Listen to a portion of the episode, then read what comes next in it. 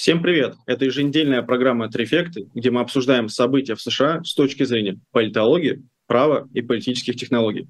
И сегодня с нами юрист и автор телеграм-канала US Legal News Игорь Слабых. Игорь, здравствуйте. Всем привет. С нами также политолог и автор телеграм-канала One Big Union Ян Веселов. Ян, добрый вечер. Всех приветствую.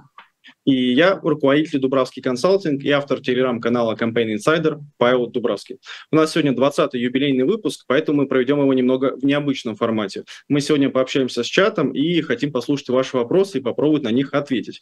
Но у нас есть такое небольшое пожелание. А, пожалуйста, когда будете задавать свои вопросы по поводу событий в США и вообще в целом, возможно, про нас как экспертов, а, обязательно пишите ваше имя, ваш возраст и ваш город, а затем сам вопрос. Это нужно по двум причинам. Первое, потому что такой формат уже есть на живом гвозде, и иностранный агент Алексей Венедиктов его уже часто использует. Он хорошо себя показал. И второе, мне просто будет легче смотреть чат и выискивать те самые вопросы в рамках бурных обсуждений, которые 100% будут в этом чате. А, поэтому сегодня вот такой небольшой формат. Напомню, а, имя, возраст, город и сам вопрос. А, начнем мы сегодня, пожалуй, с, тем, которые у нас остались с прошлых выпусков, а именно обсудим, что происходит в штате Теннесси и почему там лишили двух депутатов демократов своих мандатов. Также обсудим Висконсин и выборы Верховный суд. И под завершение слив секретных документов о разведке США об Украине и о России. Начнем мы сейчас с Теннесси. Яна, расскажите, пожалуйста, в чем суть конфликта, что вообще произошло и почему демократы говорят, что их лишают тех самых демократических процедур? Да, спасибо, Павел. А, дело в том, что в столице Теннесси, Нэшвилле, состоялся маршрутинг, мы о нем как-то говорили в одном из выпусков. Вот, погибло трое детей, трое взрослых, и тогда в городе прошли э, протесты с требованием принять какие-то законы, чтобы ужесточить оборот огнестрельного оружия. И одним из центров этого протеста стала площадь перед зданием законодательного собрания – там собрались тысячи протестующих. В основном были учителя, школьники, студенты, священники даже были. Вот. И потом часть из них э, вошла внутрь здания законодательного собрания, и там к ним присоединились три депутата-демократа этого собрания. Это афроамериканцы Джастин Джонс и Джастин Пирсон, и их белая коллега Глория Джонсон. Э, после того, как протестующие начали скандировать лозунги, а Джонс и Пирсон, они их выкрикивали в том числе через мегафон. Местная полиция вытеснила их из здания. А, Джонс и Пирсон также пытались поднять вообще эту тему во время заседания, но им отключили микрофоны. Я сразу оговорюсь, потому что сразу могут у зрителей возникнуть такие параллели с 6 января. Но дело в том, что э, сам вход э, в законодательное собрание, он свободный, Э, как в фойе такое достаточно обширное, так и в галерею на втором этаже, которая находится над помещением, где э, проводят заседание депутата. То есть можно зайти, смотреть там заседания, смотреть, как они голосуют и так далее. И, в принципе, никого не арестовали, никому не предъявили обвинения, то есть просто люди начали э, скандировать, полиция их попросила выйти, э, но там не то, чтобы прям драка была, была какая-то небольшая потасовка, просто чтобы их вытеснить. И, собственно, на этом все завершилось. Вот. Но местные республиканцы посчитали, что все трое нарушили э, регламент работы заксобрания, и, как это обычно бывает, э, в комитет по этике отправляют этот вопрос, там это рассматривается. Но вот раз решили так не делать, сразу вынесли резолюцию о том, чтобы всех троих исключить из рядов депутатов. Вот. И там буквально за пару часов а, Джонса и Пирсона их изгнали из легислатуры, а для исключения а, Джонсон, вот этой белой женщины, не хватило одного голоса от необходимых двух третьих голосов. И там в Нижней Палате у республиканцев 75 мест, у демократов 23, ну, потом быстро стало 21. Вот. И, кстати, тогда тоже протестующие находились э, в помещении законодательного собрания, вот как раз на этой галерее на втором этаже, скандировали там фашисты, позор вам и так далее. А, надо сказать, что за последние там 150 лет из легислатуры штата выгоняли только дважды депутатов. Одного в 1980-м, а, он тогда получил а, несколько взяток, его признали виновным, и вот его исключили. А второго в 2016 году там ему было предъявлено 22 обвинения в сексуальных домогательствах. Ну и тут понятно, что э, такой момент, что выгнали как бы двоих афроамериканцев, а белую не выгнали, и сразу вот этот момент. Потом э, слили в прессу запись э, заседания фракции республиканцев, где они распекали одного из своих коллег, что он проголосовал против, тем самым выставив их как бы в дурном свете. Вот. Ну и сам Джонс, когда э, было заседание о его исключении, он вообще говорил, что э, депутаты отказывались исключать там и человека, который признался в педофилии, и человек, которого признали виновным в домашнем насилии, ни депутатов, которые под федеральным расследованием находятся. И был э, не так давно скандал, что один из депутатов помочился на стол коллеги, вот, и его тоже не выгнали, ничего с ним не сделали. Вот. Но, тем не менее, их выгнали, э, и закон штата, он позволяет э, замещать вот эти свободные места областям округов, откуда они избирались. И так уж вышло, что в обоих округах власти единогласно проголосовали за то, чтобы Джонса и Пирсона вернуть обратно. Они уже полноценные депутаты. Вот. Но им предстоит процедура перевыборов, так как они считаются как бы только технической заменой пока, но они оба сказали, что собираются выставить свои кандидатуры на ближайших выборах. Округа это такие демократические довольно, поэтому, скорее всего, они станут полноценными депутатами после выборов. Спасибо, Ян. Я от себя здесь добавлю, что в целом э, вот дискуссия, которая развернулась, сразу скажу, у меня вот прямо личного такого мнения здесь персонально нет. Мне скорее вот интересно будет еще позицию Игоря узнать, насколько часто встречаются такие системы. Но сейчас я задам вопрос. Но что касается вот именно той дискуссии, которую я видел в интернете, просто перескажу нашим зрителям, что здесь есть два лагеря. Первое, что э, молодые сорванцы сорвали выступление, тем самым ограничили свободу слова других депутатов. То есть своим вот этим э, участием в массовой акции внутри э, палаты э, внутри легислатуры, они тем самым лишили э, права самовыражения и свободы слова других депутатов. Это вот одна такая точка зрения есть. А вторая точка зрения заключается в том, что вот именно этот протест, более того, он носил, насколько я понимаю, мирный характер, он имеет право место быть. И вот здесь как раз вот две точки зрения такие сейчас присутствуют. Вы, дорогие зрители, можете сами выбрать, э, что вам ближе. То есть это, наверное, такая вечная дискуссия о либо свободе слова, либо о том, насколько эта свобода слова может быть ограничена ограничено, а, или где начинается свобода слова и одного человека и заканчивается там его права и свободы другого человека. Игорь, подскажите, пожалуйста, вот ваше личное мнение как юриста, а, вообще насколько это окей, что одни депутаты могут внутри своего созыва других депутатов лишать мандатов только на основе вот а, таких, ну скажем, этических нарушений? Спасибо, Павел. Это, это тяжелый вопрос, сложный по, по нескольким причинам, потому что, во-первых, сами депутаты понимают, что они как бы э, такие э, демократ... работники демократии, но опосредованные, да, потому что их выбрали другие кандидаты, а они должны исключать тех, э, кого выбрал непосредственно народ. И получается, что тут такая опосредованная демократия против прямой демократии, и, ну, с моей точки зрения, прямая демократия должна выигрывать.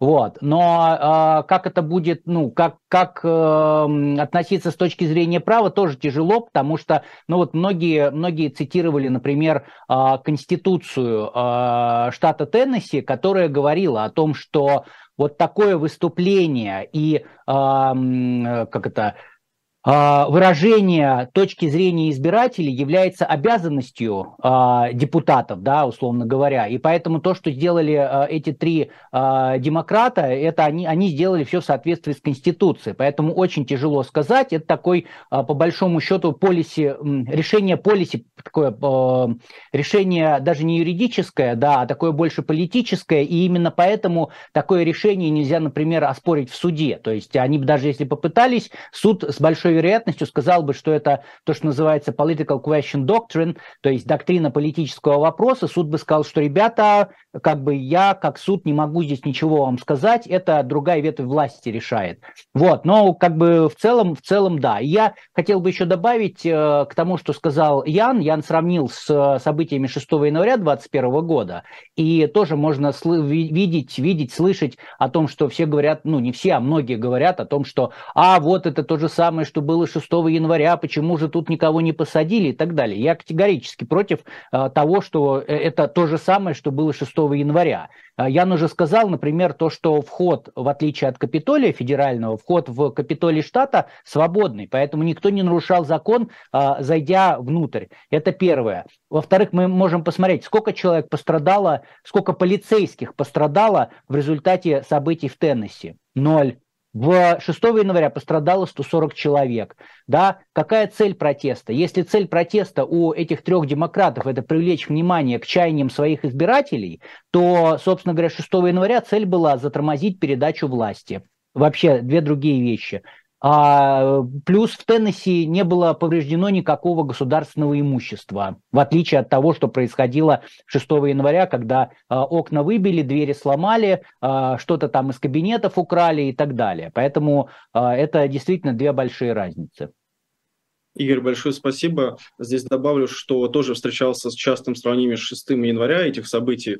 А, тут надо сказать, что вообще вот именно, ну, назовем это штурм Капитолиев, вот именно на уровне штатов, на самом деле практика распространенная. И я видел как минимум два таких. Это когда как раз-таки э, сторонники ЛГБТ плюс и трансгендерной культуры, вообще вот повестки трансгендеров а, врывались в прошлом году, по-моему. И также видел сторонников а, оружия, поправок, а, ну, поправки о том, что есть право на оружие то, точно так же врывались в одном из граждан штатов и отстаивали свои права. То есть в целом здесь э, не стоит вот именно делать акцент на том, что вот именно это 6 января и Теннесси это одно и то же. Я здесь ну, не согласен. Хотя лично я сам люблю мем, что стрелочка не поворачивается, но мне кажется, что здесь это правда другое. И ну, мне кажется, что вот именно 6 января это совершенно про другое. И более того, есть доказательства. Более того, опять же, как вы верно заметили, нет пострадавших. А, коллеги, я с вашего позволения немножко обращусь к чату. А, дорогой чат, уважаемые наши подписчики и зрители, а, не забывайте, пожалуйста, оставлять ваши имена, чтобы мы могли к вам обращаться, потому что многие про это забывают. А мы переходим ко второму вопросу, а именно про Висконсин и выборы в Верховный суд. Игорь, расскажите, пожалуйста, что за выборы прошли, что стояло на кону и почему они вообще важны? Да, я как раз начну с того, почему важны, потому что Висконсин это колеблющийся, колеблющийся штат, да, это вот такой классический э, штат, в котором нет преобладающей силы одной партии или другой партии. И в итоге что мы имеем в э, штате? То, что у нас губернатор это демократ, а э, законодательные органы контролируют республиканцы, например, да, или же а, мы можем видеть, что когда были выборы в 2020 году президента, их выиграл Байден, но Байден выбрал, выиграл их с преимуществом чуть больше 1%. То есть это прямо реально такой классический колеблющийся штат. То же самое а, происходит и в, а, в, закон, в судебной власти штата. А, там семь судей в Верховном суде. И получается, что три, а, три судьи а, это представители такого а, консервативного крыла, и трое судей а, это либералы. Соответственно, сейчас разыгрывалось одно место, которое определяло, кто будет контролировать этот э, суд, Верховный суд штата, при том, что нужно понимать, что последние 15 лет суд контролировали э, именно, ну, скажем так, республиканцы. Это не совсем правильно говорить, что республиканцы, потому что, без, безусловно, консервативных судей продвигала э, именно республиканская партия, да, но правильней, с моей точки зрения, судьи называть просто лучше консервативными, нежели республиканскими. И, а, и вот в итоге а, после выборов а, с перевесом в 11%, что для такого колеблющегося штата все-таки много, победила судья Джанет Протасевич. Ну, наверное, по-русски лучше говорить Протасевич, ну, на, на английском они ее называют Протасевец, но я заметил, что ее очень не любят называть по фамилии, судя по тому, что фамилия труднопроизносимая, поэтому ее просто говорят а, судья Джанет. А чем интересна предвыборная гонка? Тем, что мы в одном штате можем посмотреть столкновение идеологий, которые вот мы видим столкновения там в соцсетях, в, интер, там, в целом в интернете, а, на видео, в дебатах и так далее. То есть а, на чем построила а, выигравшая судья либерального толка свою программу. Она, во-первых, сказала о том, что она поддерживает аборты, она считает, что у женщины есть право на аборт. И я, я, может быть, конечно, ошибаюсь, опять же, политология не моя наука, но мы уже говорили об этом, что вот это действие республиканцев против абортов, оно в итоге э, оборачивается против самих республиканцев. И я на 100% уверен, что здесь произошло ровно то же самое. Что противопоставил э, судье Джанет э, ее, ее соперник э, Дэниел, Дэниел Келли? Он сказал, что она, то, что на английском называется soft on, on crime, да, то есть она а, слишком мягкая а, с, а, со всякими преступлениями. В интернете была реклама, ходили огромные списки решений, приговоров судьи, когда она давала какие-то даже условные иногда сроки насильникам и убийцам, и говорили о том, что вот, посмотрите, она будет в Верховном суде, какие же она там решения принимает, если она убийца, насильника отпускает на свободу. Вот. А в ответ э, судья Протасевич, она говорит, говорила о том, что, а вот вы посмотрите на Дэниела Келли, а он участвовал в, э, в афере с с, фейковыми, э, избира... с фейковыми выборщиками, которые проводил Трамп и, соответственно, ему нельзя доверять, потому что это, а, значит, крайне правый а, активист, который нас всех приведет к нарушению закона и так далее. Ну и в итоге, собственно говоря, как я сказал, судья а, Протасевич выиграла с достаточно большим преимуществом 11%. С августа она приступит к своей работе и впервые за 15 лет большинство в Верховном суде Висконсина будет принадлежать либеральным судьям, и уже перед судьями будут стоять важные вопросы, которые действительно повлияют на жизнь штата, потому что это будет вопрос, связанный с абортами, потому что в Висконсине э, формально действует закон 19 века, который запрещает аборты. Ну, там свои э, под, подводные камни, но тем не менее. Во-вторых, до Верховного суда дойдут все споры с джерримендерингом, то есть с нарезкой округов при том, что мы видим, что штат, он такой 50 а, на 50, да, с точки зрения а, соотношения демократов и республиканцев, но, тем не менее, республиканцы контролируют в законодательных органах две трети мест. Делается это как раз э, благодаря такой нарезке округов, когда у республиканцев получается, что больше, больше шансов э, получить места в законодательном органе. До Верховного суда это дойдет и, возможно, тоже как-то повлияет. Ну и правило, правило выборов тоже, э, тоже будет э, рано или поздно стоять перед Верховным судом Висконсина. Правила выборов именно федеральных, президентских и так далее. Вот такая история интересная. Спасибо, Игорь. Это была такая интересная кампания. Тоже смотрел. А, много чернухи было, ну, то есть черных политических технологий. Была контркампания, а, контрагитация. Вот кандидатуру пытались максимально очернить, насколько мне показалось. То есть, наверное, за последний там а, год, даже прошлый митермс, если взять, наверное, одна из таких более грязных компаний. Вот. А, причем, насколько я помню, что в США постоянно поднимаются дебаты, мы даже в свое время на Ирфаке это а, разбирали, насколько уместно вести именно политическую кампанию кандидатам на должность а, судей или судей, как хотите, а, насколько это морально окей, и насколько они потом могут исполнять свои обязанности, когда они прошли вот ту самую агитационную кампанию, агитировали за себя или агитировали против, что хуже, потому что что часто всплывают как раз такие кейсы, а, часто изучают кейсы предыдущие судьи, что они были либо слишком мягкие, либо слишком жесткие, либо у них была предрасположенность к одним делам, а, и по там, ключевым решениям они принимали спорные решения. Вот. В целом такая тоже тема для дискуссии, очень интересная. Я думаю, что когда-нибудь мы обсудим отдельно избирательные кампании, вот именно судей, ну или судей, опять да, же. Да, сейчас, Павел, один вопрос просто добавлю, что действительно сейчас вот то, что мы видим в Висконсине происходит, да, а судье, ну, так э, не то, что претензии предъявляют, высказывают сомнения, что окей, она ведь сказала, что она поддерживает право женщин на аборт, а как же тогда она будет рассматривать дела а, про аборт, если она уже высказала свою позицию? То есть это действительно есть над чем подумать здесь, но более, скорее такой в теоретической манере, в практической, я думаю, что это не будет являться основанием для отвода судьи. Согласен. А, Ян, скажите, пожалуйста, вот я видел, что судью-то на самом деле характеризует не столько либеральный, сколько левый. А, могли бы вот вы описать ее, наверное, политические взгляды, вообще в целом программу, вот, с которой она как раз а, шла, и что, что стало тем успехом, благодаря которому она победила?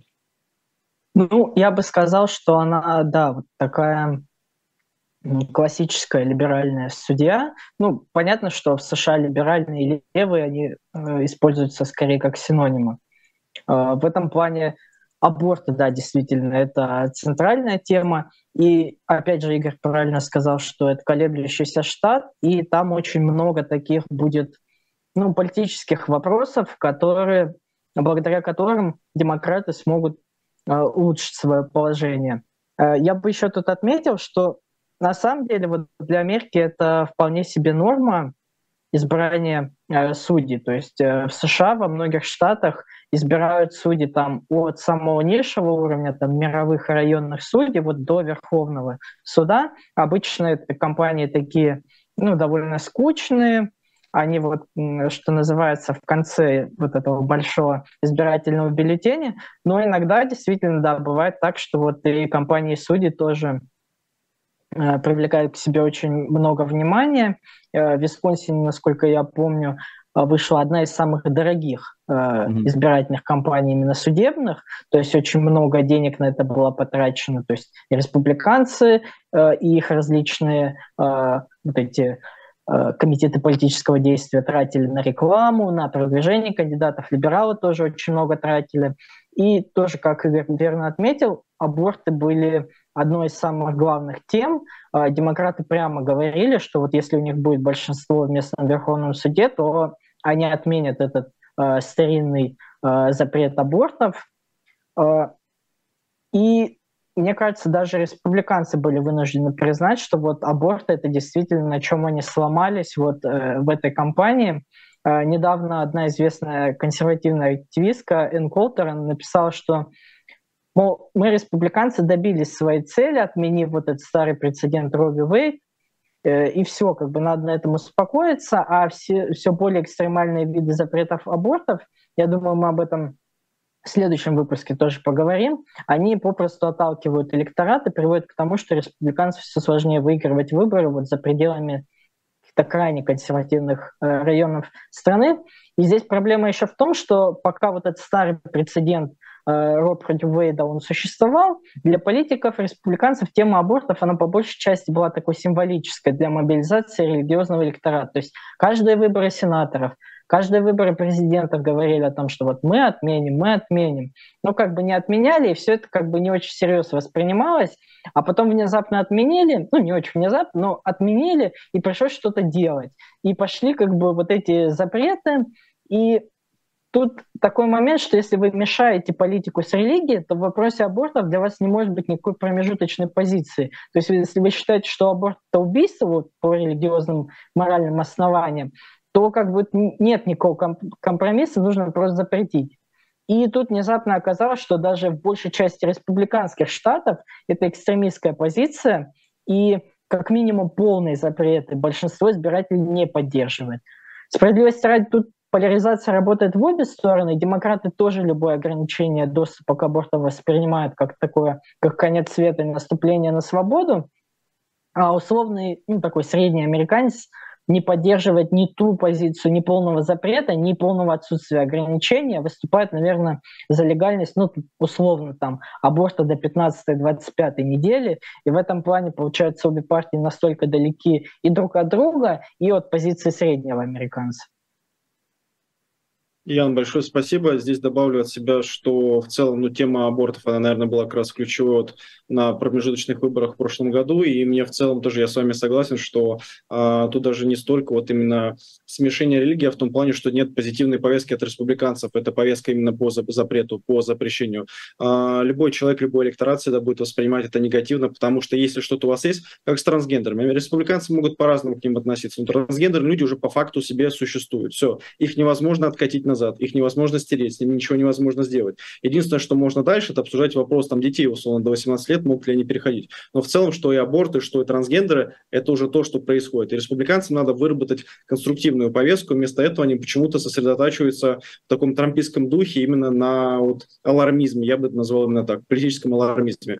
А, коллеги, у нас уже прошло, прошла половина передачи, остался один вопрос, и я предлагаю переходить потом к вопросам. А, наш вопрос прошлой темы – это слив секретных секретных документов разведки США об Украине и э, России. Вот, а, Игорь, э, расскажите, пожалуйста, что произошло, какая там информация и что на данный момент известно.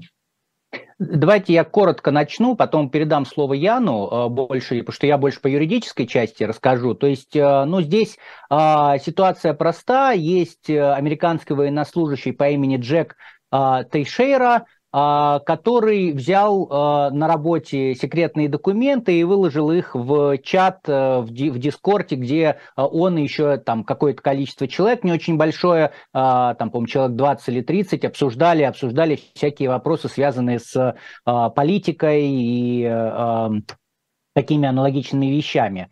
Вот. И потом в какой-то момент выяснилось, что это были ну, достаточно такие секретные недостаточно, а сверхсекретные документы, которые готовила, э, готовили американские военные. Они касались как э, ситуации в Украине, так и э, всяких отношений с Кореей и, по-моему, с Южной Кореей и с Израилем. И в итоге эти документы оказались в открытом доступе. Ну, там все достаточно быстро сработало, сработало ФБР, потому что они проследили от этих документов до того момента, как раз как они оказались в вот этом маленьком, маленьком чате а, в Дискорде. Ну, в обвинительном заключении не говорится, что это Дискорд, это мы уже знаем так из а, СМИ, из описания.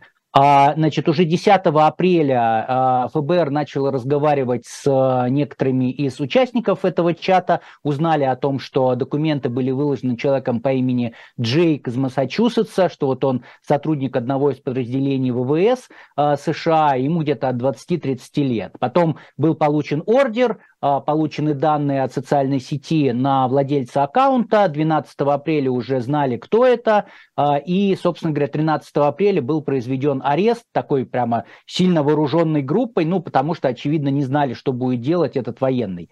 Вот. А, и еще один момент скажу, что ну, достаточно молодой, а, главный обвиняемый, ему 21 год, при этом свой доступ к совершенно секретным документам он получил в 2021 году, то есть когда ему было вообще 19 лет. Ну и последнее, а, что меня больше всего удивило, то, что 6 апреля, когда начался скандал уже в СМИ, а, когда документы появились в широком доступе, эти секретные, он, сидя на рабочем месте, используя рабочую сеть и рабочий компьютер, компьютер, а, значит, искал информацию, связанную с утечкой, то есть что такое утечка, какое наказание и так далее. Ну вот как-то так. Я, наверное, я вам передам слово дальше. Да, Ян. Да, спасибо, Игорь. Я, наверное, не буду говорить о содержании самих документов. В принципе, про это очень много писалось и говорилось. Не стоит на это время тратить. Тут забавно, что некоторые американские СМИ э, вначале со ссылкой на анонимные источники в спецслужбах, в Пентагоне писали, что утечка произошла в результате взлома, и за ней стоят лица прямо или косвенно связанные с Россией. Но очень быстро стало понятно, что эта версия ложная. Вот, в общем-то, Очевидно, что так решили внимание немножко отвести. Вот. И к американским СМИ еще тоже были такие претензии э, в плане того, что э, некоторые СМИ смогли подтвердить что опубликованные фотографии были сделаны вот Джеком Тейшера, они так очень хитроумно сравнили края фотографий, сопоставив там текстуру стола и полов с тем, что были у Тейшера дома на его личных фотографиях. И тогда некоторые обвинили его, в, обвинили СМИ э, ну, как бы в лицемерии, потому что они содействовали работе спецслужб, спецслужб и если бы Тейшера изначально отправил бы эти документы там, в одной из редакций, там, не знаю, Washington Post или York Times, то журналисты рьяно защищали бы его анонимность, как это уже бывало в прошлом э, с другими подобными людьми, которые тоже незаконно, получив э, доступ к документам или э, имея законный доступ, но незаконно с ними обращались, вот э, передавали их СМИ, и тогда СМИ говорили, что мы никогда не расскажем, это наш источник и так далее. Ян, большое спасибо.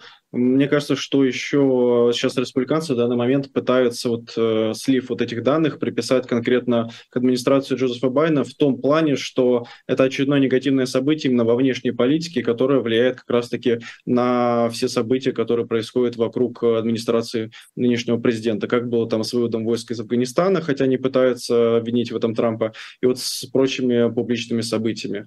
Э, я предлагаю тогда плавно переходить к вопросам, которые нам задают в чате. Дорогие зрители и слушатели, пожалуйста, пишите в формате имя, возраст и откуда вы, город, и, соответственно, ваш вопрос. А мы на них будем отвечать. У нас уже есть один из первых вопросов. Николай из Вологды, 37 лет. А, Игорь, я задам этот вопрос вам. По делу Трампа. Есть ли в действиях прокуратуры политический мотив против, в деле против Трампа? Ну, э, Павел, спасибо. Э, зрителю тоже большое спасибо за вопрос. Э, я не вижу политических мотивов. Смотрите, вопрос в следующем. В Америке есть две партии. Если ты не республиканец, ты демократ. Если не демократ, ты республиканец. Ну, есть, конечно, независимые, но те, кто идет на какие-то выборные должности, они, как правило, или, или демократы, или республиканцы. То есть любое обвинение будет, скорее всего, там, я не знаю, ну, может быть, в половине случаев республиканец против демократа. То есть просто смотреть на то, что один республиканец, другой демократ, и говорить, что тут политическая подоплека, ну, я с этим категорически не согласен. С точки зрения Трампа его преследуют, не с точки зрения, а в деле Трампа его преследуют не за то, что он является а, республиканцем, да, преследует его демократ, а, его преследуют э, за совершение конкретных преступлений. И в частности уже сейчас а, э, присяжные из большого жюри, они сказали, да, действительно, мы видим основания для преследования Трампа. Может быть, ну то есть я здесь вообще не вижу проблемы. Если э, многие люди говорят о том, что Трамп невиновен, там нет никаких доказательств вины, ну отлично, э, присяжные рассмотрят это и оправдают Трампа. Слушайте, ну вот я уверен, что Трамп э, себя защитить сможет, он уже сколько-то там 8 что ли миллионов собрал на свою юридическую защиту, и поэтому его адвокаты сделают свое дело. И я здесь совершенно спокоен. И политически, опять же, я не вижу, чтобы его преследовали. Его не преследуют за то, что он сказал там, а я считаю, что вот а, полиси не впускать э, мигрантов в страну лучше. Его за это не преследуют. Его не преследуют за его идеи, его преследуют за совершение конкретных действий, что он там заплатил деньги Сторми Дэниел, и, это, как, и как это было оформлено в э, документах. Поэтому я не вижу здесь э, какого-то такого политического преследования. Да, Ян, уходи добавить? Да, я бы тут два момента добавил, что э, в США прокуроры вообще, которые не федерального уровня, а в штатах, то есть это и генеральный прокурор штата, и окружные прокуроры, они все избираются на выборах, и все избираются от одной из партий. То есть они либо от демократической партии, либо от республиканской. Вот. А второй момент, что есть такое мнение, что поскольку в США прокурорская дискреция, то есть э, решение предъявлять кому-то обвинение или не предъявлять, она достаточно широкая, то вообще сам вопрос предъявлять кому-то обвинение или нет, он по своей сути является политическим. То есть политическое должностное лицо, которое разбирается на выборах, принимает решение как бы о предъявлении а, обвинений. В этом смысле оно является политическим, но в этом смысле любое тогда решение предъявлять обвинение, оно будет политическим, в силу как бы вот самой природы того, как устроена э, прокуратура в США, в Штатах, и э, как она избирается. Угу. Ян, большое спасибо. Следующий вопрос от Анны, 49 лет, Москва. Вопрос, есть ли у американцев менталитет? А, я, наверное, начну вот с этого вопроса, отвечу на него. Мне кажется, что в целом ну, концепция менталитета, она немножко ложная, и вот насколько я учился на политфаке, нам объясняли, что менталитета как такового не существует. Есть набор культурных особенностей. Вот культурные особенности, они как раз говорят больше. И опять же, вот моя одна из любимых книг – это American Nations. Это книга, которая описывает, как США создавались от разных штатов, штатов, от разных колоний, какие там разные культуры, какие разные особенности религии, даже соборных приходов. А, и вот я очень советую эту книгу, потому что она показывает, что там то ли 7, то ли 9 вот разных наций есть со своим менталитетом. И в целом, если мы посмотрим там на северные штаты, там южные штаты, мы ну, замечаем, что определенная разница есть. Она есть не только там на уровне а, произношения языка, она есть и на уровне восприятия как политических событий, так и исторических событий, и в целом отдельных культурных особенностей. Но здесь э, коллеги могут со мной либо поспорить, э, либо бы добавить. Вот, Ян, что скажете? Не, у меня на самом деле тоже такой же был опыт. Я когда учился, нам говорили, что первый, кто в дискуссии упоминает слово «менталитет», а может автоматически считаться проигравшим. Вот, поэтому, да, э, есть политическая культура, есть политические институты, которые в себе эту культуру воплощают так или иначе. И действительно, вы правильно сказали, что она имеет довольно сильную региональную специфику. То есть из России может нам казаться, что ну вот Америка это все примерно что-то одинаковое такое и однородное, но на самом деле, да, э, Новая Англия или там э, ну, какой-нибудь Вермонт и Алабама – это очень разные э, места с точки зрения того, как люди себе видят политику, как видят себе участие в политику, политике, как они видят себе участие в политике вообще в обществе других людей, а, не таких, как они. Вот, в этом плане Америка, она, ну, хочется даже сказать, бесконечно разнообразна, и вот в плане политической культуры тоже. Хотя, опять же, вот, вроде как две партии, но на самом деле даже эти две партии сейчас, конечно, в меньшей степени, то есть есть тенденция к такой большей однородности, но раньше даже в рамках одной партии очень много региональных э, особенностей было. Допустим, демократы были южные демократы, которые там выступали за сегрегацию, и были северные демократы, которые радикально осуждали. То есть, казалось бы, люди в одной партии, но имеют максимально разные позиции. Игорь? Ну, я здесь коротко скажу, что, э, не знаю это как назвать, менталитет, национальная идея у американцев – это свобода, да, вот, собственно говоря, и, и все. И вот эта свобода, и свобода слова, и свобода носить оружие, и как бы, и что мне нравится в Америке, это то, что вот эти свободы, да, в итоге пределы этих свобод, они определяются в суде. И я это безумно люблю, потому что э, как бы суд устанавливает тесты, как отличить эту ситуацию от этого, как, почему здесь это другое э, и так далее. Но в целом я бы сказал, что свобода – это такая национальная идея американская.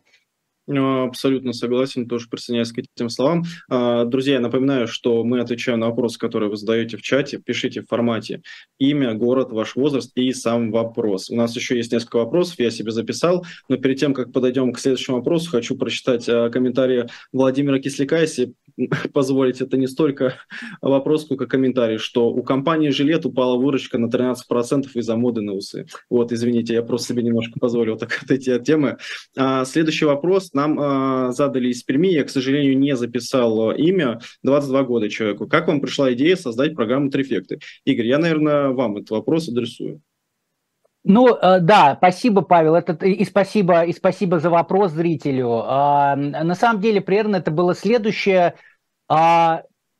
У меня давно, когда я еще начал вести свой канал, была идея, в какой-то момент она появилась, что а было бы хорошо рассказывать про а, то, что происходит. Но я понимаю, что я один а, не смогу рассказывать э, про а, какие-то там, в том числе, политические вещи, политологические, политтехнологические. Поэтому эта идея, она как бы где-то была, но она особо не проявлялась. Вот. Потом, а, соответственно, я познакомился с Яном, потому что а, у Яна замечательный канал One, One, One Big Union, и периодически я оттуда беру информацию в канал, иногда Ян берет у меня к себе в канал. Ну, то есть и у нас действительно а, какие-то вещи мы друг друга дополняем, мы познакомились, э, и а, как бы вот был Ян. Потом мы познакомились с Павлом, потому что Павел, он провел, его компания Дубравский консалтинг провела огромные исследования по поводу выборов президентских 2020 года. Вот, Павел со мной связался, мы познакомились, и вот когда, собственно говоря, мы уже все втроем знали друг друга и, и сделали какие-то видео э, до этого, потому что мы э,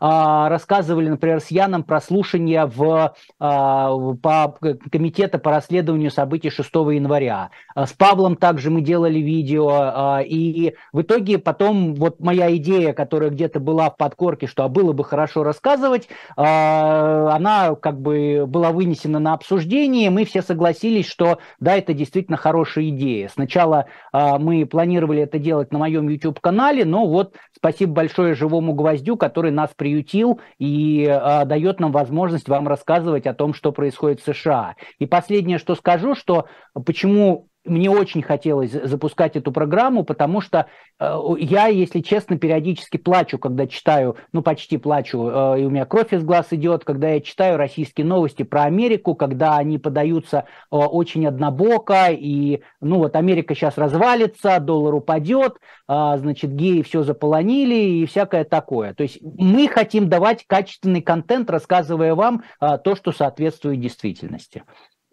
А, спасибо, Игорь. Да, я тоже добавлю от себя, что основная идея это как раз показывать США вот с другой точки зрения, не как это показывают обычно. Я за свой вот политтехнологический цех могу, цех могу сказать, что а, есть такое восприятие, что да, в США там крутые избирательные кампании, но в целом им там осталось недолго, и все это вообще не про то, и там тоже выборы нечестные, тоже фальсифицируют. Особенно этот миф после 2020 года. Вот у меня с 2020 года такая моя мини-миссия личная, это вот показывает, что выборы 2020 года были окей. Может, они не идеальные были, конечно, в Штатах, но они были окей. Они пошли, прошли по правилам, в судах ничего обратного доказано не было. Дональд Трамп проиграл все там 64 иска, в которых он участвовал по этим темам. Все. То есть, ну и как вот и у Игоря есть, по-моему, крутой аргумент про то, что даже если вы верите, что там несколько судей, судей а, могли подкупить или надавить, то опять же были судьи от э, Трампа, которых он назначал, и в целом там, по-моему, ну, около 200 было. То есть, ну, не, невозможно. То есть невозможно фальсифицировать таких масштабах.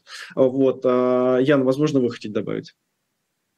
Да, но у меня тоже мотив на самом деле был в плане того, что вот и политологический анализ США, он тоже такой, ну, скажем, подвержен очень сильно ценностному э, такому компоненту и политическому влиянию и немножко как бы обслуживает государственные интересы в России. Вот. Поэтому, да, действительно, изображение Америки такое, э, показать, что вот если, если у них э, и что-то плохо, ну вот плохо как бы как у нас. То есть э, ничем, ничем Америка не лучше России, то есть выборы также фальсифицируются, там вот людей там тоже убивают, тоже банки банкротятся, в экономике проблемы, то есть в этом плане ничего хорошего. Вот. Поэтому хотелось, да, показать как-то...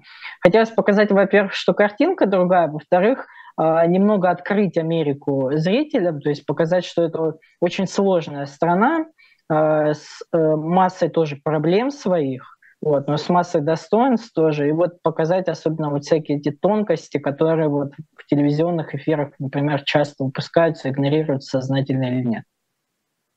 Ян, спасибо. У нас э, следующий вопрос, э, прошу прощения. А, вот, э, Сергей, 22 года, Пермь. Как, по вашему мнению, можно остановить поляризацию американского общества? Ян, давайте, наверное, с вас начнем. О, это на самом деле очень хороший вопрос, да, спасибо за него, и он очень сложный.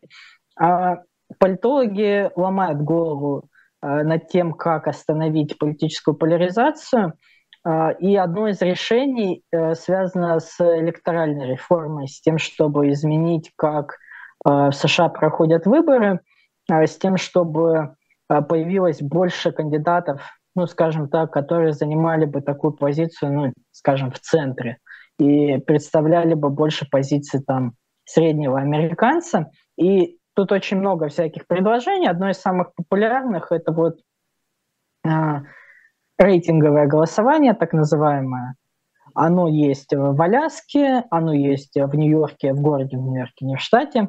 Вот. Э, за счет того, что вы можете, там, допустим, есть пять кандидатов, а, допустим, от разных партий, или там все пять, но от двух партий, но они разные.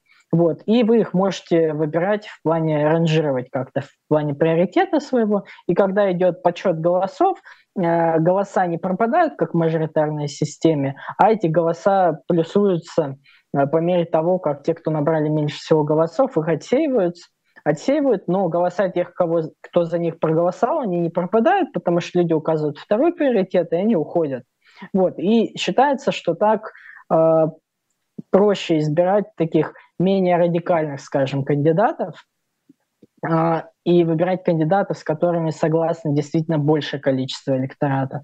Есть и различные другие тоже планы реформ, а, ну, вплоть до того, как можно сделать э, в США многопартийную систему, потому что тоже есть вот э, частые Э, частая тема в СМИ, что вот СМИ на самом деле их тошни, э, избиратели там тошнит от двухпартийной системы, они готовы там за третью партию голосовать, но третьей партии нет и, в принципе, не может быть, по сути, пока есть такая вот мажоритарная система, и есть всякие предложения, как это сделать, но, к сожалению, в ближайшее время вряд ли это возможно, вот какие-то радикальные реформы вот э, в электоральном плане, поэтому, скорее всего, поляризация с нами, мне кажется, надолго, к сожалению.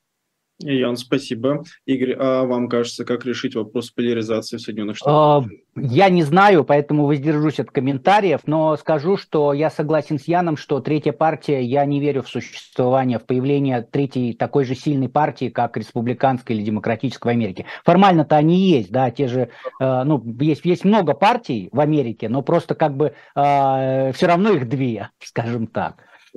Ну, есть э, третья желтая партия, такая либертарианская. Либертарианская, вот. да. Да, но что-то она как Зеленая еще есть зеленая. Вот либертарианцы, они в основном почему-то позиции школьных директоров выигрывают. Вот, но дальше шутку я развивать не буду. Извините меня, вот, мало кто поймет. А, вот, а, у нас еще есть следующий вопрос. А, Игорь, это вопрос прям вот вам. Вячеслав, ну, Слава, 33 года, Санкт-Петербург. Скажите, в уголовном судопроизводстве США действительно нужны веские доказательства для проведения процессуальных действий, как это показано в сериалах, например, «Прослушка»? Абсолютно. Дело в том, что э, есть очень строгое правило. Оно и в России тоже есть. Но, как известно, в России строгость законов компенсируется необязательностью их исполнения. Это, по-моему, Салтыков-Щедрин сказал, и до сих пор это верно. В США же, если есть закон, он исполняется. То есть, если нарушено вот эти вот строгие требования для выдачи ордера, то в дальнейшем вся информация, которая была получена, например, при обыске, просто будет признаваться недействительной и все. И есть исключения, там это большая судебная практика с этим связанная, то есть можно, можно все-таки переубедить суд и оставить такое, если даже было какое-то нарушение, оставить в силе это доказательство, но для этого нужно очень постараться. По умолчанию, если ордер получен без должных оснований, после этого это не, не важно, это будет в первой инстанции, во второй инстанции, все равно могут признать доказательства, полученные э, с, э, там, ну, в, в, в, ходе, в ходе этого обыска, недействительными. Все, и их нельзя класть в основу обвинения. При этом, если посмотреть практику, принципиальное отличие России и США в том, что в США это действительно достаточно часто применяется. Мы можем видеть э, дела, когда и убийц отпускают, и насильников отпускают, потому что были процессуальные нарушения. Все, и с этим никто ничего сделать не может. Поэтому да, соблюдается очень строго. Э, спасибо, Ян. Если хотите что добавить. Я, я, наверное, только соглашусь с тем, что сериал «Прослушка» The Wire — это один из лучших, на самом деле, сериалов, вот, потому что очень хорошо показывает, как в Америке устроена и правоохранительная система, и вот политика на таком городском уровне, и там и вопрос СМИ тоже затрагивается. То есть всем очень советую, шикарнейший сериал. Э, при, присоединяюсь. Так, так, такой вопрос а, еще. Одну, прошу прощения, одну секунду. А, вот, э, вопрос несколько раз написали, к сожалению, не представились. Господа, а вы слышали о процессе адвоката Алекса или Алекса Мердо в Южной Каролине? Это просто кошмар. Там была кущевка только в больших масштабах, но вы про это молчите. А, ну, как минимум, мы это озвучили, мы про это сказали. Вот, э, если моим коллегам есть что добавить, э, добавьте, пожалуйста. Я бы сейчас следующий вопрос посмотрю. Я просто скажу, я скажу, что нет, я, возможно, что и слышал, просто так вот э, в этот самый, в, в, в голове не, не звенит, что называется, имя, а, потому что, ну, кажется знакомым, но а, знаете, мы проходим мимо столько всего, и я в своем канале прохожу мимо столько всего, что ну, мы физически не можем это... А, передача длится час, реально, вот посмотрите, мы сегодня взяли только три темы, две из которых короткие, и мы в итоге на них потратили там 35 минут, и только потом приступили к вопросам. А в канале то же самое, я, например, очень много о чем не пишу, хотя это там есть много интересных вещей, про которые рассказать как хорошие, так и ужасные. Вот, но да, к сожалению, мы не можем охватить всего. Вот, я кратко расскажу, наверное, про дело. Там э, Алекс Мёрд, это такой достаточно известный юрист из, по-моему, Южной Каролины, вот, достаточно уважаемый. Вот, история была, что там начали его близкие э, погибать при странных обстоятельствах или пропадать А-а-а. без вести.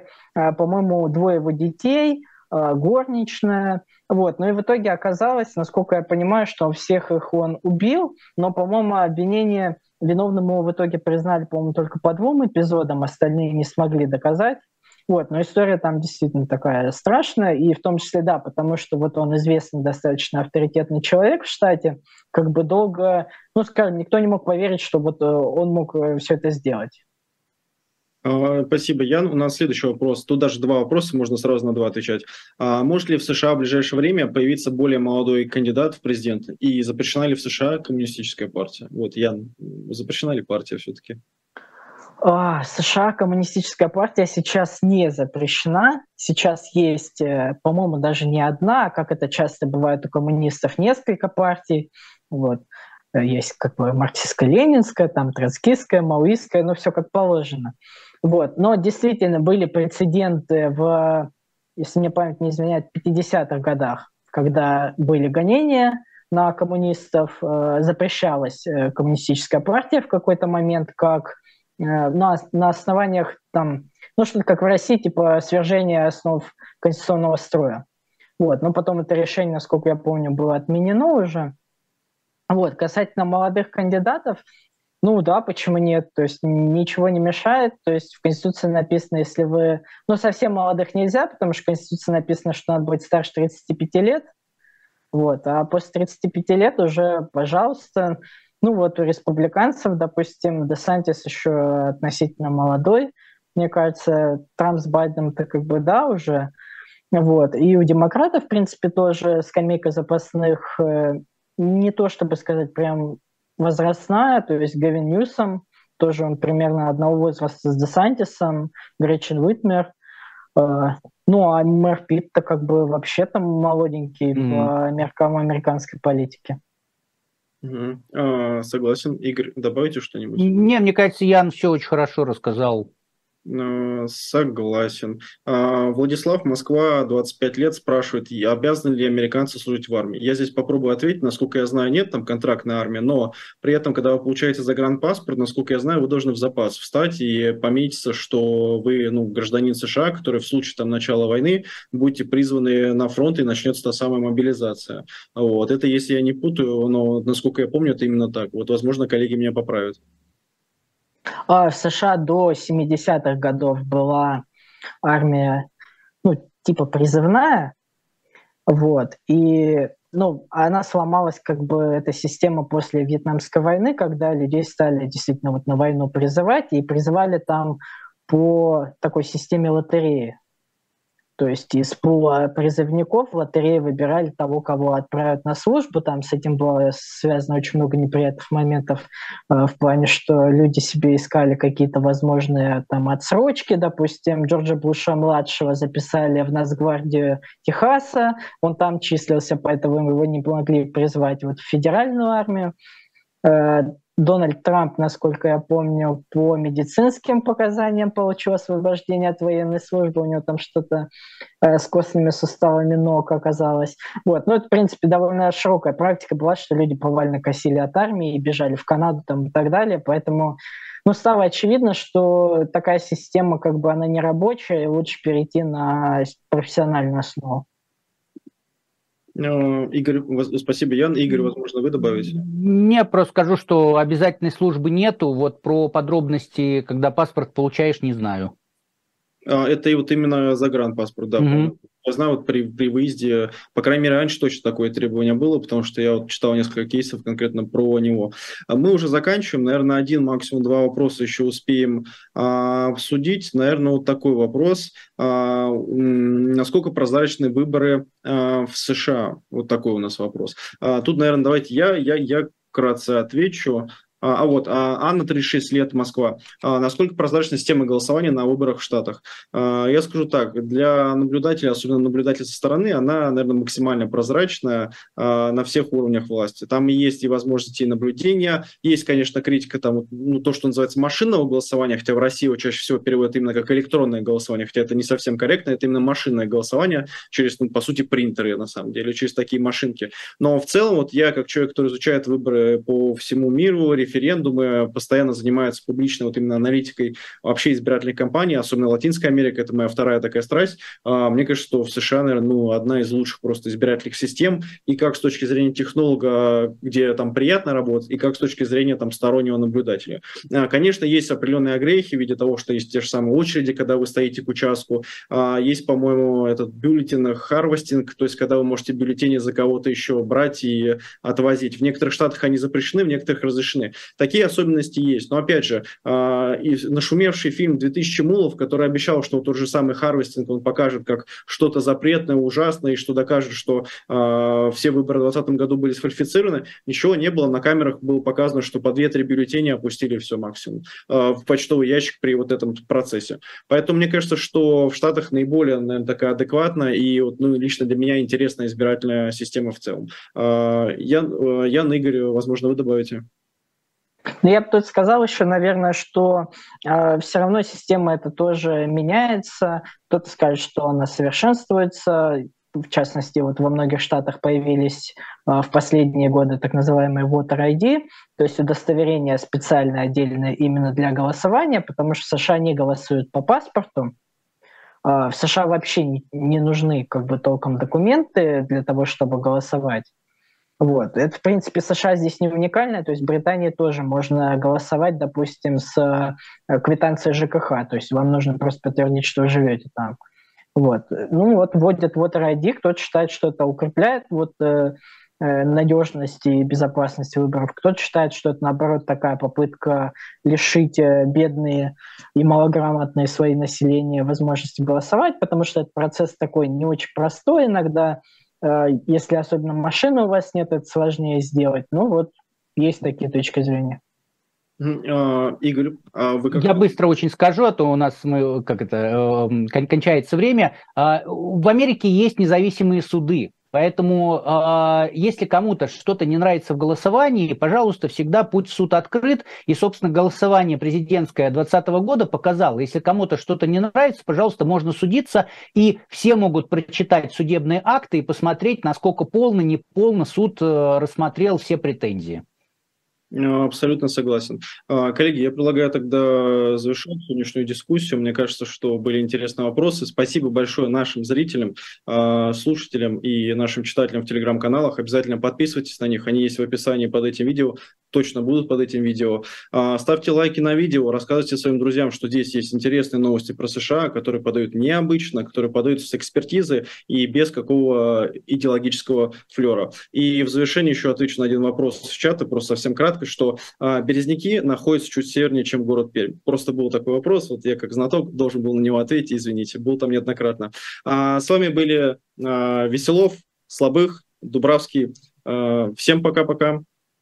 Пока. Всем пока. Спасибо.